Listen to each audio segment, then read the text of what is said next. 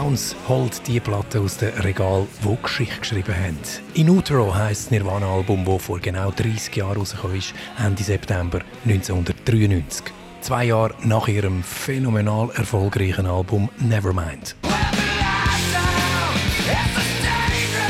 Im Vergleich mit Nevermind tönt In Utero wie ein rohes, blutiges Stück Fleisch. Aber trotz der vielen sperrigen Momente ist auch In Utero voll mit einprägsamen Melodien.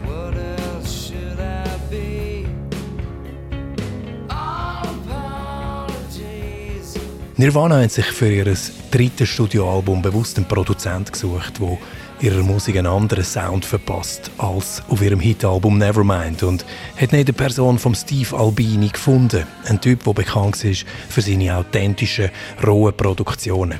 Nirvana sind Fans vom Albini seine Arbeiten, unter anderem mit den Pixies.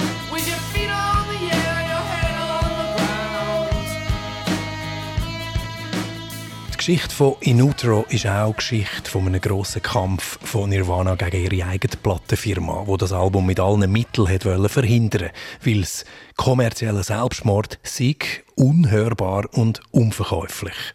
Für das hat sich dann doch nicht schlecht verkauft, rund 15 Millionen Mal.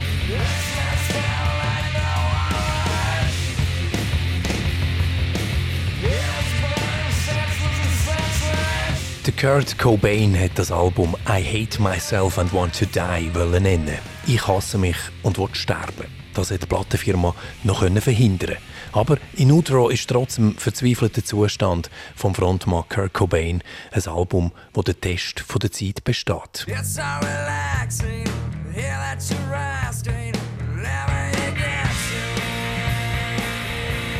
Eigenständig, unbequem und tief traurig. In Utro zeigt die Band so authentisch wie kein anderes Nirvana-Album. Das sage nicht ich, das sagt der ehemalige Nirvana-Drummer Dave Grohl. One of the reasons why um, an album like In Utero still sounds fresh today is because it's the sound of three people. Like it really is. It's there's imperfection and inconsistency. In Utro töne auch 30 Jahre später noch so frisch, weil es wirklich echt ist, sagt der Grohl. Der Sound von drei Menschen, die zusammen Musik machen. Meistens in einem Take aufgenommen, oft unperfekt. Und wenn er heute einen Song daraus am Radio höre, dann fallen das einfach schon vom Sound völlig aus dem Raster, weil sie einfach die einzigen sind, die wie Nirvana tönt haben. It really stands out, you know, because it sounds like us and the only people that sounded like us were us.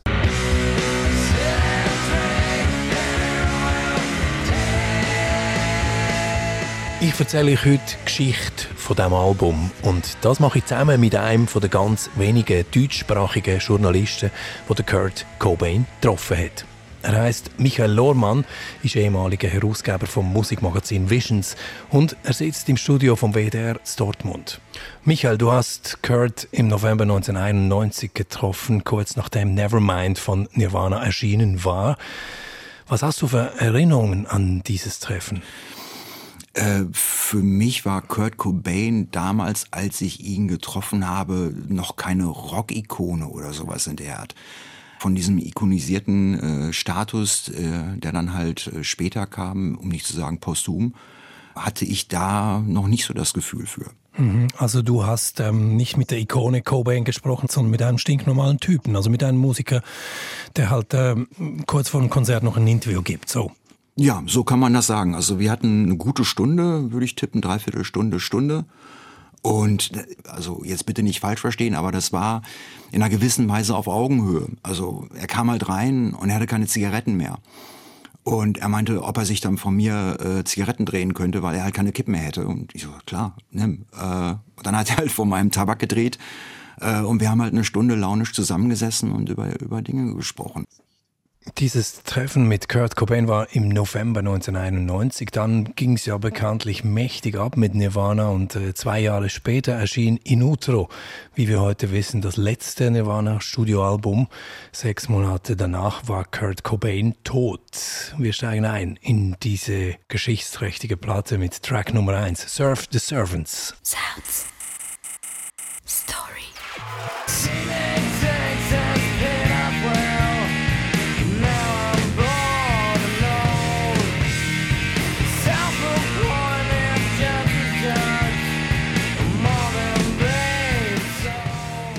Surf the Servants. Muss man sich kurz vergegenwärtigen. Nirvana im Herbst 1993, die größte Band der Welt. Und dann das. Das Album beginnt mit der Textzeile Teenage Angst has paid off well, now I'm bored and old. Übersetzt heißt das so viel wie äh, Teenage Angst hat sich ausbezahlt, jetzt bin ich gelangweilt, jetzt bin ich alt. Michael. Ging schnell, ne? Ging schnell, ha? Das ging schnell. Zwei ja, Jahre. direkt zum, äh, zum, zum Beginn des Albums ein Statement gesetzt. Es ist ein wahnsinnig starker Auftakt für ein Album. Ja, äh, ist natürlich auch sehr selbstreflexiv ne? und fasst wahrscheinlich sehr gut zusammen, was äh, binnen den letzten zwei Jahren mit der Band so passiert ist. Es ist natürlich eine Anspielung auf den Erfolg von Smells Like Teen Spirit auch. Teenage Angst hat Klar. sich ausbezahlt, ich bin jetzt Millionär. Ja, und es ist ähm, wahrscheinlich äh, der persönlichste Song von Cobain überhaupt. Ähm, es hat auch sonst viele Zeilen im Song, ähm, die äh, eigentlich Referenzen sind an sein Privatleben.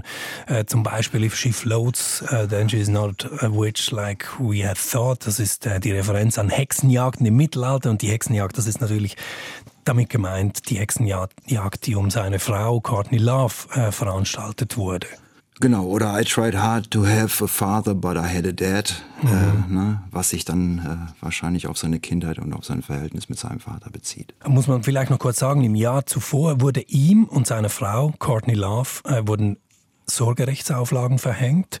Sie bekamen einen Vormund. Sie durften nicht mehr allein mit ihrer Tochter zusammen sein, wegen ihrer Drogensucht. Sie waren Ja. wahrscheinlich auch nicht in der Lage, sich um, um Frances Bean, also um ihre Tochter zu kümmern. Es gibt viele Leute, die sagen, In Utero ist, ist wie ein, verzweifelt ist das Album sowieso, aber es ist wie ein angekündigter Selbstmord. Siehst du das auch so?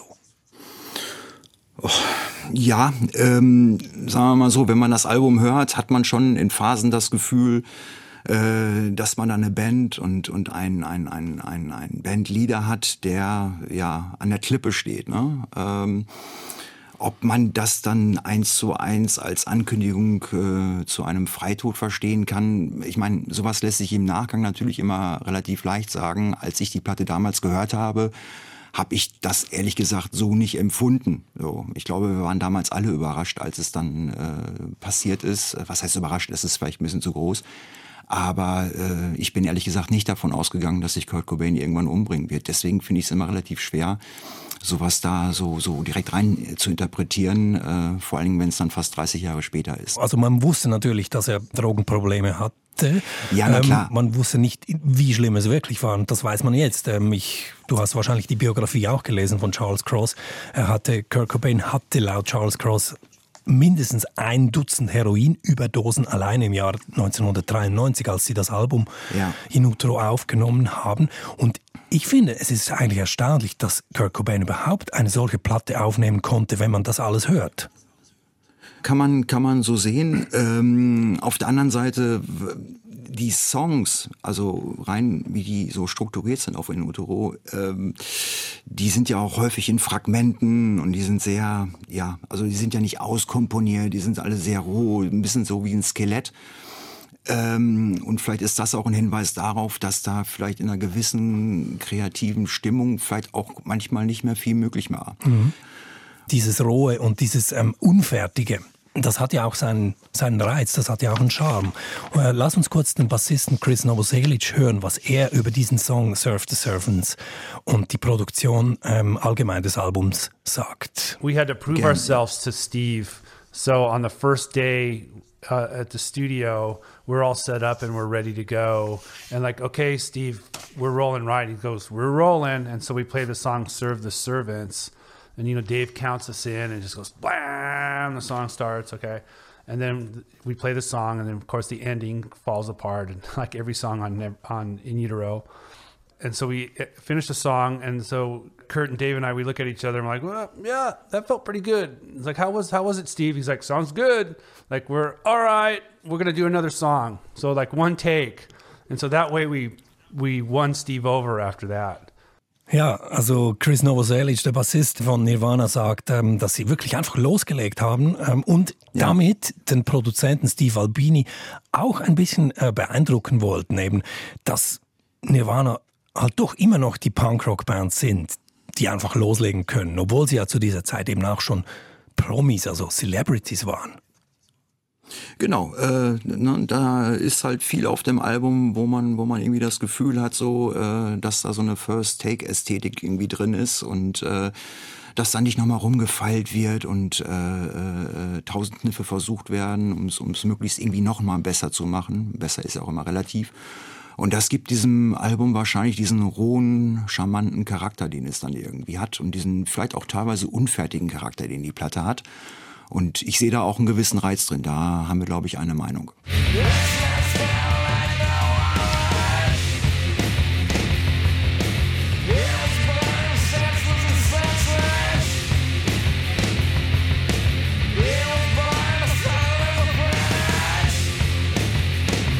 Ah, ein ziemlicher Banger, kann man sagen, oder, Michael?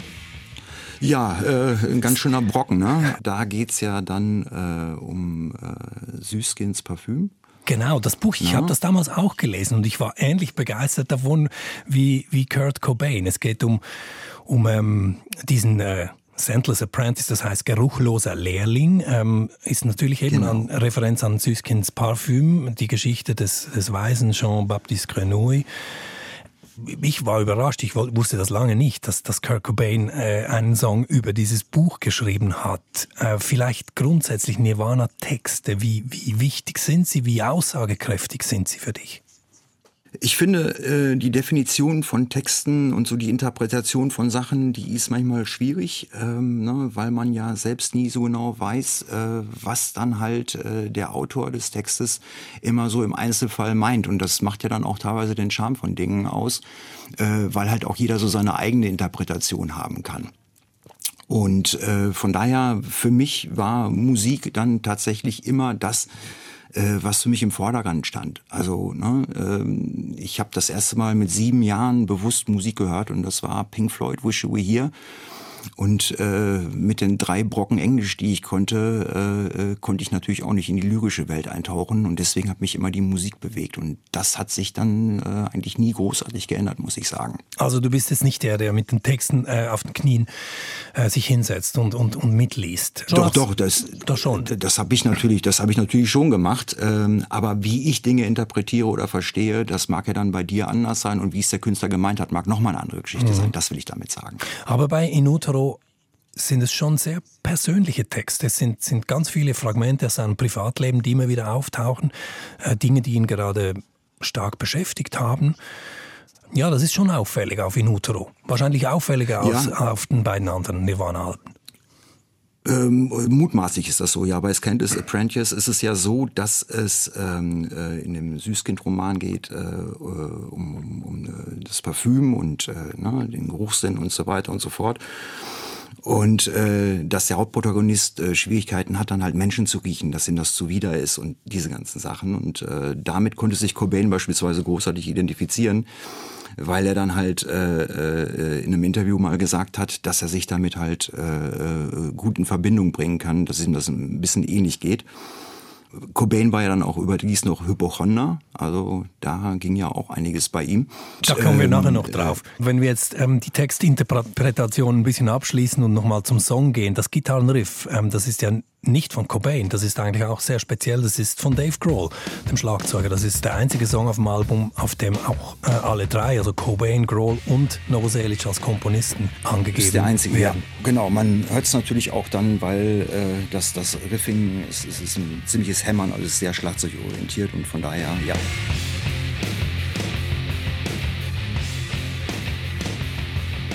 Dann lass uns kurz hören, was Dave Grohl über den Schlagzeugsound und über den Sound des ganzen Albums sagt. I gotta say, Steve Albini was really famous for his signature sound. The sound that he got on his albums, it was no accident. It was there's a science to what he does, and it was usually mostly recognized in the drums. So if you listen to the Breeders' first album, Pod, or you listen to the Pixies' Surfer Rosa, or you listen to the Jesus Lizard album, Liar, um, it sounds like a band in a room, but there's some sort of sonic element to it that nobody else could get than Steve Albini. He was the only guy that could get that drum sound.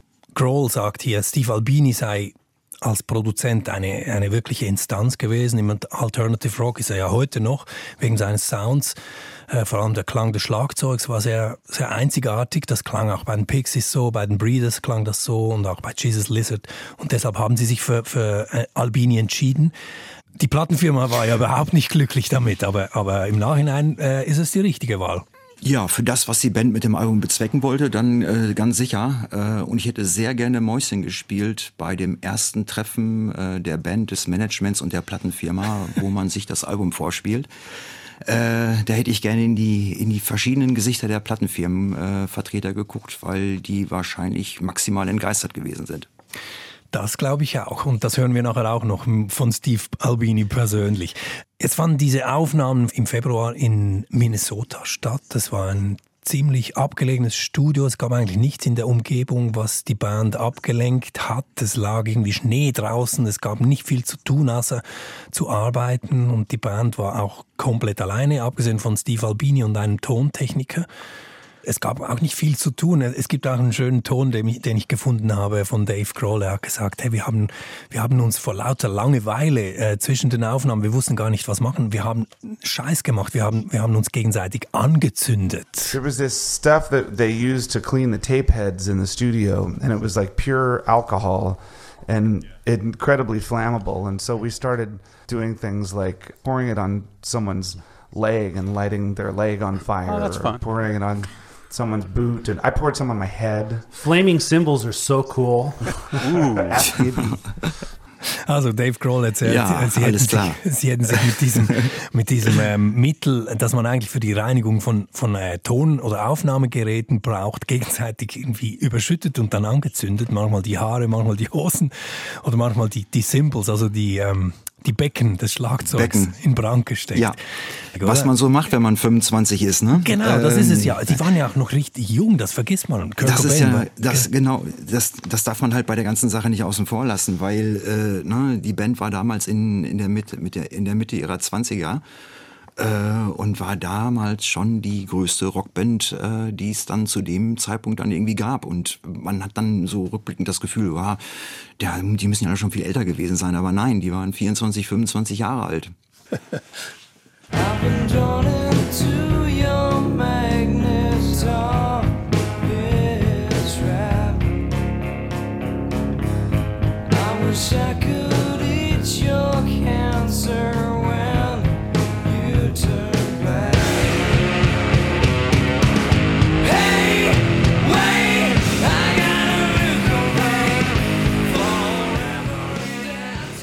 RJ Box, das war die erste Single. Ja, ich erinnere mich auch das Video dazu, das rotierte auf MTV endlos. Ein, ein ziemlich guter Song, möchte ich sagen. Sehr guter Song, Song finde ich. Und ein, ein, ja. ein guter und auch verstörender Videoclip. Regie führte Anton Corbijn, bekannt auch für seine U2 und Depeche Mode Videos. Und ähm, man sieht da einen alten Mann, ähm, der so, so wie Jesus am Kreuz hängt.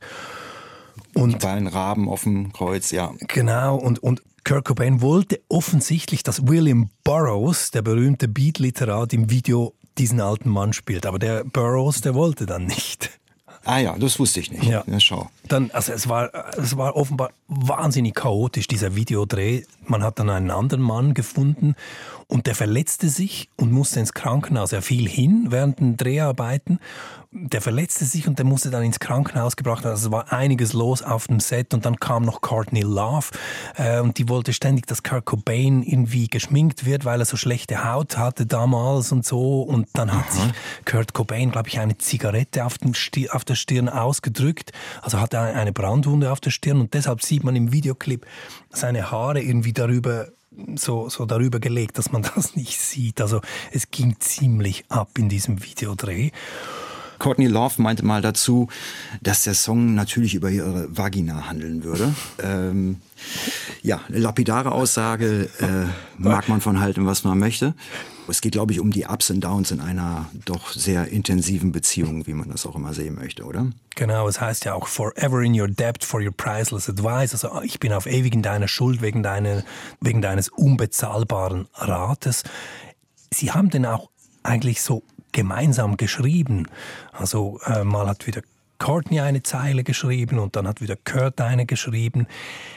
Hat sie Credits dafür bekommen? Das weiß ich nicht. Ja, wahrscheinlich kriegt sie die heute. Posthum wahrscheinlich, ja. ja. Aber, aber was führten die beiden für ein Leben in dieser Zeit? Ach, es muss wild gewesen sein. Also äh, man denkt schnell an Sid and Nancy und solche Sachen. Glücklicherweise, also glücklicherweise in Anführungszeichen, war die Welt seinerzeit ja noch nicht so medial gesteuert wie das in der heutigen Zeit äh, der Fall ist. Also äh, eine Geschichte wie Courtney und Kurt äh, in der heutigen Zeit hätte wahrscheinlich nochmal ein ganz anderes Brennglas auf die Situation und äh, viel mehr Einblicke, die man aber vielleicht auch gar nicht so unbedingt haben möchte, oder? Sie hatten zum, zum ersten Mal richtig Geld und, und das wurde auch ausgegeben. Sie haben im Hotel gelebt äh, ziemlich lange. Sie blieben zum ja. Teil zwei Monate lang in einem Hotelzimmer. Äh, Sie haben dann auch sehr viel Geld für, für Arztrechnungen ähm, ausgebraucht, also für Spitalbehandlungen, äh, für, für die Drogensucht. Es war. Ähm die werden es natürlich total krachen lassen haben. Das, äh, das, das ist zweifelsfrei so. Aber was dann hinter, hinter verschlossenen Türen ganz genau abging, ja, das wissen wir nicht. Wer weiß es denn schon? Allerdings während dieser, so. während dieser zehn Tage Aufnahme in Minnesota, der Aufnahmen von Inutro, da waren ähm, Drogen weniger ein Thema, mindestens wenn man Dave Grohl und Chris Novoselic ähm, Glauben schenken will.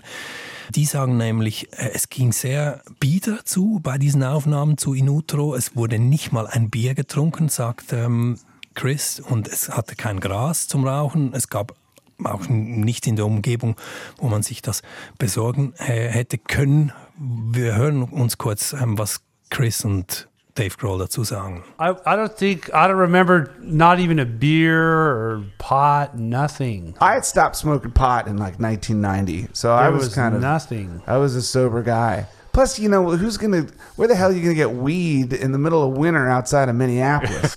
I mean, we were focused. That's the funny thing is you. I think that maybe the reputation that Nirvana has is that we were like three Sid Viciouses it was a family atmosphere. So like Courtney Courtney came over with Francis, and then Courtney to, wanted to add to the family atmosphere, and then she wanted to bake us a roast. Remember? And we're like, oh no. So I think we unplugged the stove and said it was broken. like, oh, the stove doesn't work. Ah. Ja, äh, so. ich meine, äh, vielleicht, wenn man keine Drogen im Studio hat, ist es dann vielleicht auch naheliegend, dass man sich gegenseitig anzündet und äh, wer weiß, vielleicht ist das ja die Auswirkung davon. Genau, also wirklich herrlich, wie die beiden da erzählen. Es gab kein Gras, es gab kein Bier. Ähm, Dave sagt noch, er, er, sei da sowieso clean gewesen und es sei überhaupt nicht so, dass wie viele Leute äh, dachten, sie seien, sie, sie wären drei Sid Viciouses gewesen. Und dann fand ich sehr lustig, als ähm, wo Chris sagt, dann kam Courtney Love vorbei und wollte der Band einen Braten also einen Schweinebraten oder sowas zubereiten und sie alle so, nein, bitte nicht. und haben ja, den, den Ofen will. ausgesteckt und ihr gesagt, der Ofen sei kaputt. So, so schön. Wer, wer möchte schon von Courtney Love bekocht werden? genau. Sounds. Story. Rape me. Rape me again.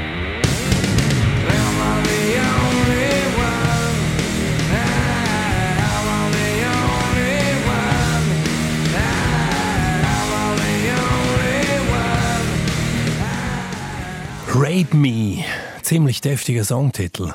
Ja, das kann man nicht anders sagen. Äh, der Anfang äh, oder der Song erinnert natürlich äh, wahrscheinlich auch durchaus absichtlich an äh, das Riffing von äh, Smells Like Teen Spirit. Hören wir jetzt kurz den Vergleich.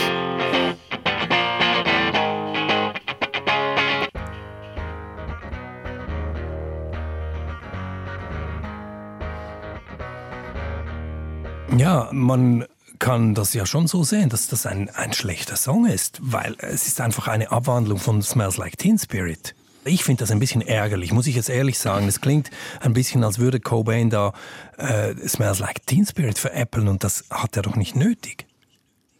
Ja, vielleicht war es aber das Gefühl, was er in der, äh, in der damaligen Zeit hatte, äh, weil ihn dann vielleicht auch diese ganzen Epigonen und der ganze Trend, der dann durch Nirvana vielleicht auch so richtig äh, breit freigesetzt wurde, so ziemlich gegen den Strich ging.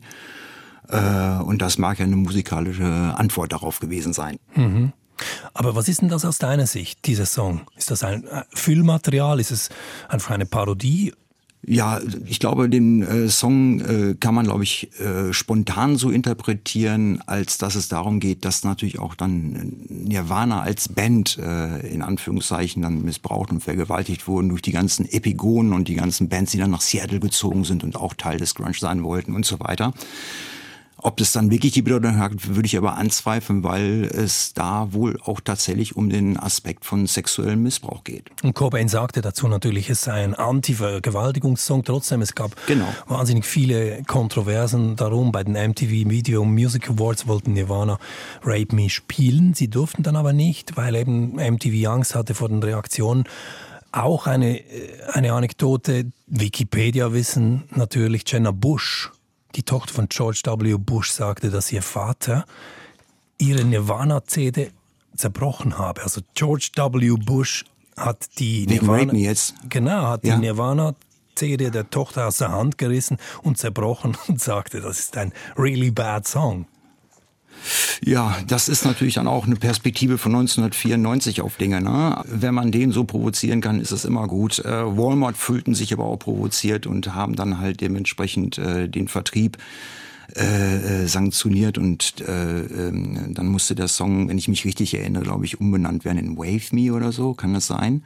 Okay. So dass der dann halt äh, äh, in Amerika über Walmart wieder vertrieben werden konnte, also das Album. Aber grundsätzlich, du hast weniger Probleme damit, dass, dass äh, Nirvana eigentlich den eigenen Erfolg parodiert haben damit. Auch Naja, zum gut, Beispiel ähm, Smells Like Teen Spirit bei gewissen Konzerten ja gar nicht mehr gespielt haben. wenn man in Utero so interpretiert, als dass das Album auch ein ziemlicher Mittelfinger ist, ähm, dann ist es ja eigentlich nur schlüssig, oder? It's so relaxing hear that you're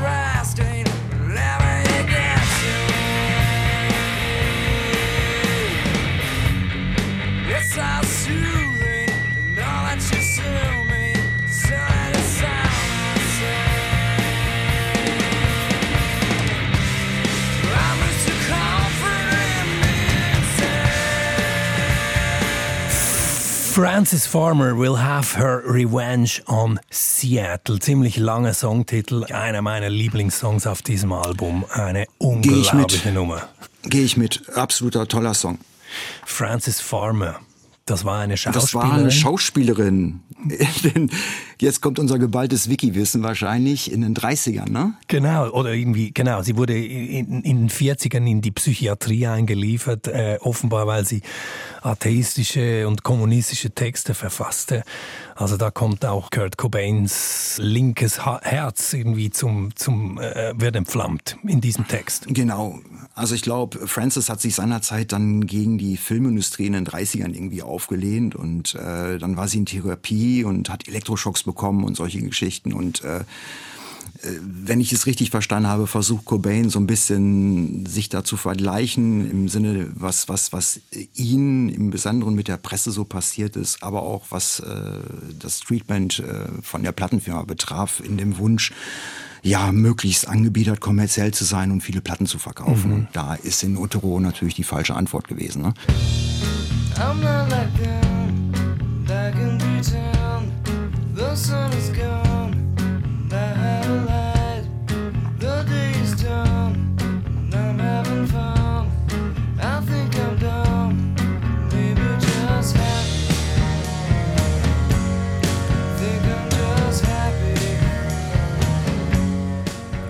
Dumb heißt der Song, hört sich für mich stark nach einem Lied an, das auch auf, auf der Platte vorher, auf Nevermind, Platz gehabt hätte, so von der Stimmung Ja, her.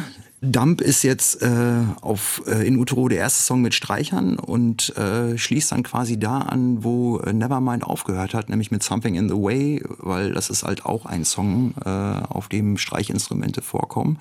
Ich finde den Song super, wirklich richtig schön. Äh, ich sag das so, wie ich es meine. Es ist ein schöner Song. Und was mir besonders gut gefallen hat, ist, dass dann halt ähm, äh, bei diesem äh, Refrain mit äh, Think I'm Just Happy diese total traurigen Streicher drüber liegen. Und das ist natürlich schon eine schöne Kombination. Der Song ist eben das Gegenteil von Happy. Auch die Tochter Francis Bean sagte später mal, das sei der traurigste Song, äh, den ihr Vater überhaupt geschrieben hat. Ähm, er, Ja, er singe genau. nämlich davon, dass er nicht fähig sei, das zu sein, was von ihm erwartet wird. Also eigentlich auch, dass er dumm ist. Also es handelt ja offenbar von Drogen. Ähm, Kurt's Abstieg in die Abhängigkeit von Marihuana, das ihn dumm machte und dann später zu härteren Sachen führte. Und äh, deswegen sind die Streicher an der Stelle so gut äh, platziert, wo er halt singt, dass er Think I'm Just Happy singt äh, und diese Streicher so, so, so wunderbar melancholisch traurig sind und dieser Kontrast aus beiden, der macht's halt wirklich intensiv. Die Frau, die da- das Cello gespielt hat, diese Kira Shaley, das ist ja eine Freundin von Steve Albini. Ich glaube, der hat die spontan zu den Sessions eingeladen. Das war gar nicht eine Entscheidung der Band. Okay, das war Kampf von Albini, ja? Das war eine Freundin von Albini. Dann hat sie aber einen sehr guten Job gemacht, weil dieser Kontrast äh, ist, ist, ist, ist, ist toll. Wir müssen über Steve Albini sprechen. Ein wahnsinnig spezieller Typ, ein, ein Mann, der sich nicht verbiegen lässt, sich von niemandem in seine Arbeit reinreden lässt, hat ganz klare Prinzipien.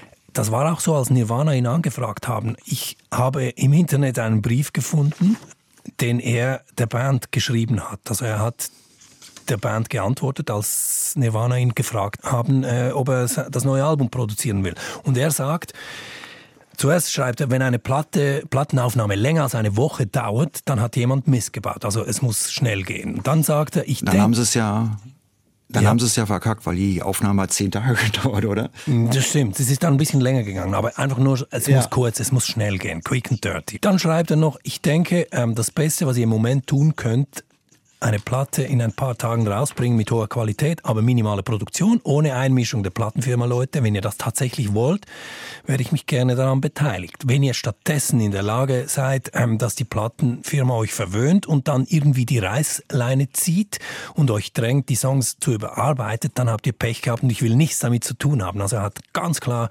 gesagt, entweder machen wir das nach meinen Regeln, aber wir machen es gar nicht.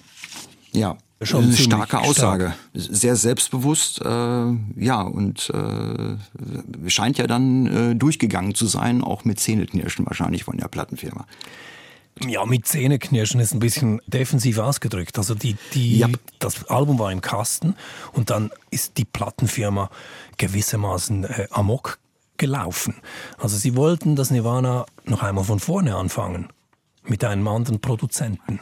Und äh, ja, das ist natürlich auch äh, in dem Moment, wo du äh, die Plattenfirma bist und es gibt das Vorgängeralbum Nevermind äh, und äh, da hast du natürlich dann eine tierische Fallhöhe, was so den kommerziellen Erfolg betrifft und dann überrascht dich die Band und der Produzent mit in, äh, mit in Utero und du denkst dir, ja, das, das, das, das kann nicht sein. Klar, die wollten natürlich Geld verdienen. Albini hat sich auch später mal geäußert in einem Interview über diese, diese Situation. Hören wir doch kurz, was er sagt. they turn up with this record, which I think is a, a, a really good record and also a, a really good document of the frame of mind of the band at the time. But it's when the record label hear it, it's the first that they've heard any of this music. Their initial reaction to it is that it's awful and they can't release it and they have to do it again.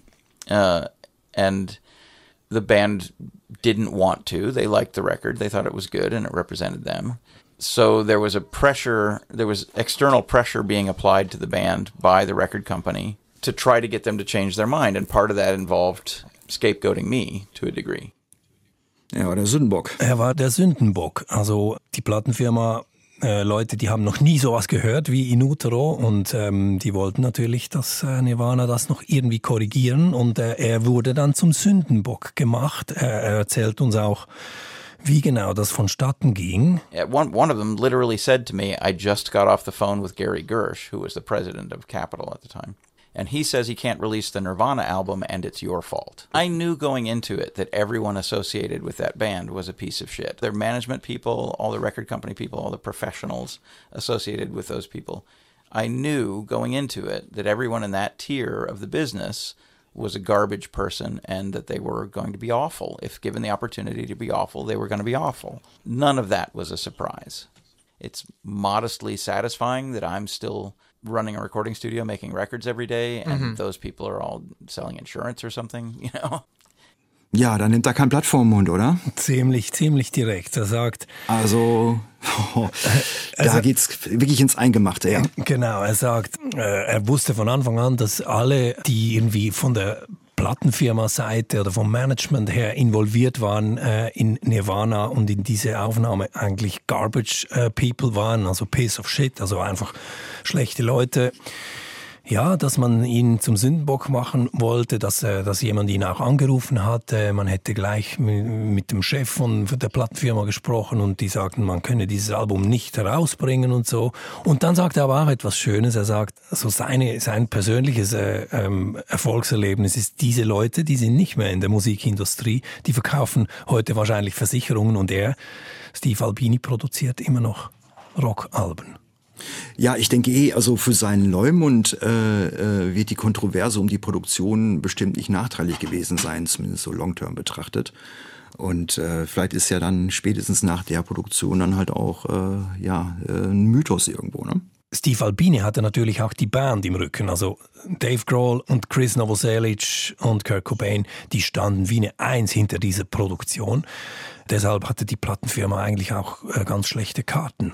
Genau, was sollen sie machen? Dann hören wir kurz Dave Grohl, was er dazu sagt äh, und über, über den, den Status, äh, den Albini für sie als Band hatte. Well, you know, he was one of our heroes, man. Like that was a big deal to be able to make a record with them. Like, you know, I had big, big black records, and I, I loved Surfer Rosa. Like to make a record with them was a really big deal. And I admit that when we walked in there, I was terrified and intimidated because his reputation was that of like a really like cynical, opinionated, like I'd heard stories that bands would send them their single and ask him to do their next record, and he would send he would smash it and send it back with no letter and stuff like that. Like, oh my god, he's you know he's like the General Kurtz of the music industry. This is crazy.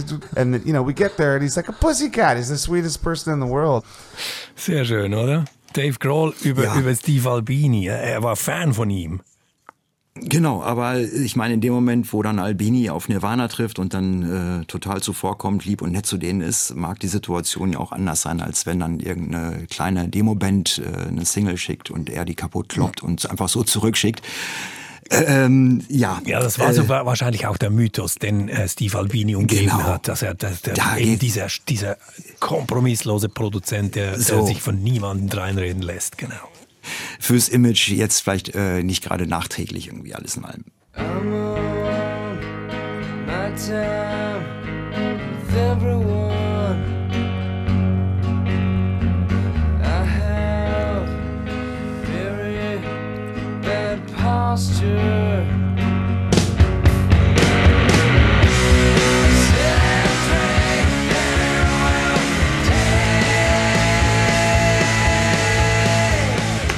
Was für eine, ein Song, wunderschöner Song. Penny Royal Tea äh, erinnert mich an die Beatles. Ja, tatsächlich, äh, hat Momente davon, äh, war meines Wissens nach das äh, die dritte Single aus dem Album. Und ähm, ja, viel tragischer kann es gar nicht sein, weil die ist am 5.4.94 veröffentlicht worden, also am Tag, als äh, Cobain Okay. tot gefunden wurde. Ja, deswegen ist sie dann halt, äh, so viel Pietät muss man der Plattenfirma dann an der Stelle sicherlich zugestehen. Die ist dann quasi am selben Tag noch aus dem Handel verschwunden und von daher ist das mittlerweile eine Single, die äh, schwer gesucht ist, weil sie so rar ist. Penny Royal Tea ist ein Kraut, das angeblich für Abtreibungen eingesetzt wurde früher. Ähm, er singt ja Sit and Drink Penny Royal Tea, also sitzen und Penny Royal Tea trinken. Es geht aber offensichtlich auch um, um Kurt's ewigen Magenprobleme. Ähm, meine Genau. Droge ist warme Milch und, und Abführmittel und Magensäurehemmer mit Kirschgeschmack singt er noch. Und du hast ja äh, eingangs Ja. erwähnt, äh, Kurt war ein, ein Hypochonder. Ja. Ja, das äh, kann man so sagen. Er hat äh, äh, große Angst vor Krankheiten gehabt, vor allem was so keucht und fleucht. Und das steht natürlich im maximalen Kontrast zu seiner tatsächlichen Lebensweise äh, mit äh, Heroin und Drogen jeglicher Art. Passt nicht, ist richtig gut zusammen und ist äh, dementsprechend sehr widersprüchlich. völlig widersprüchlich. Er war ja auch ein, ein Sicherheitsfanatiker. Er hat, glaube ich, monatelang nach Autos äh, gesucht, die äh, das sicherste Auto, ähm, das er sich kaufen kann für sich und seine Familie. Das war dann ein Volvo. Äh, Ja. Und dann denkt man, ja gut, er braucht jetzt das sicherste Auto, aber er lebt äh, ja on the edge, am Abgrund. Äh, exakt, das ist äh, ein großer Widerspruch an der Stelle, das kann man nicht anders sagen. Ich meine, er wird versucht haben, äh, seine Magengeschwüre vielleicht so ein bisschen damit in den Griff zu bekommen. Naja, ob das alles so geklappt hat, sei mal dahingestellt. ne?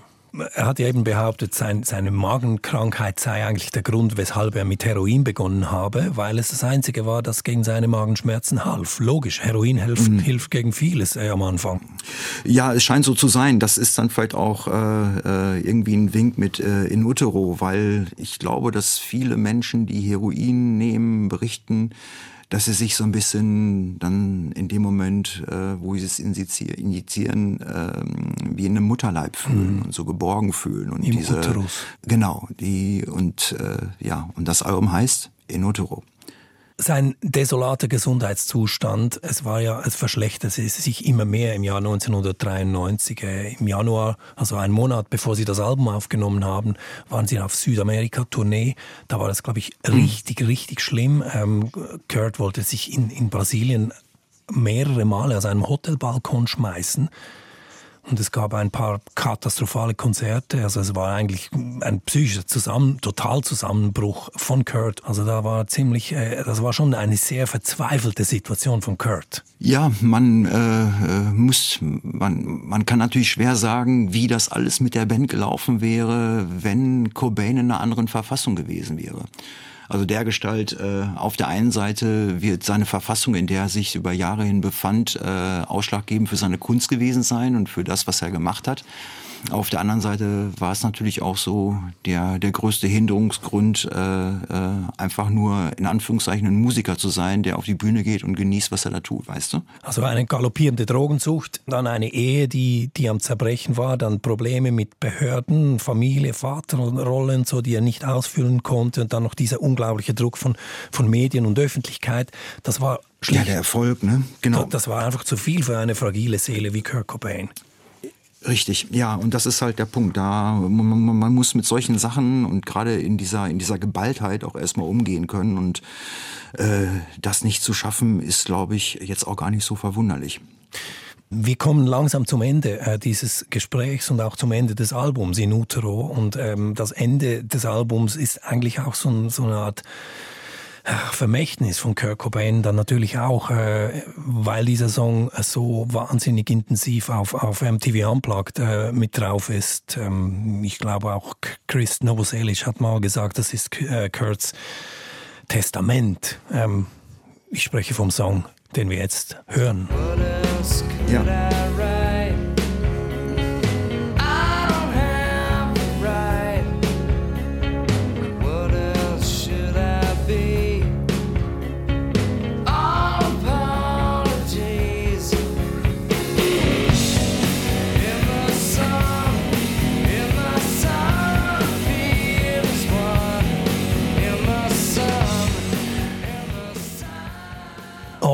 Apologies, auch wieder unglaublich melodiös. Eine, eine einzige Entschuldigung äh, an alle, die wahrscheinlich mit ihm zu tun hatten, im Besonderen natürlich dann äh, Courtney und Francis Beanen äh, und wie er dann halt mit Situationen, wie er mit dem Erfolg umging. Ein todtrauriger Song eigentlich. Auch hier ist wieder die Cellistin äh, Kira Shaley zu hören, von der wir vorhin schon gesprochen haben. Ich habe gehört oder gelesen, dass Cobain während des Komponierens dieses Songs ununterbrochen Beatles äh, Norwegian Wood äh, laufen gelassen hat. Okay.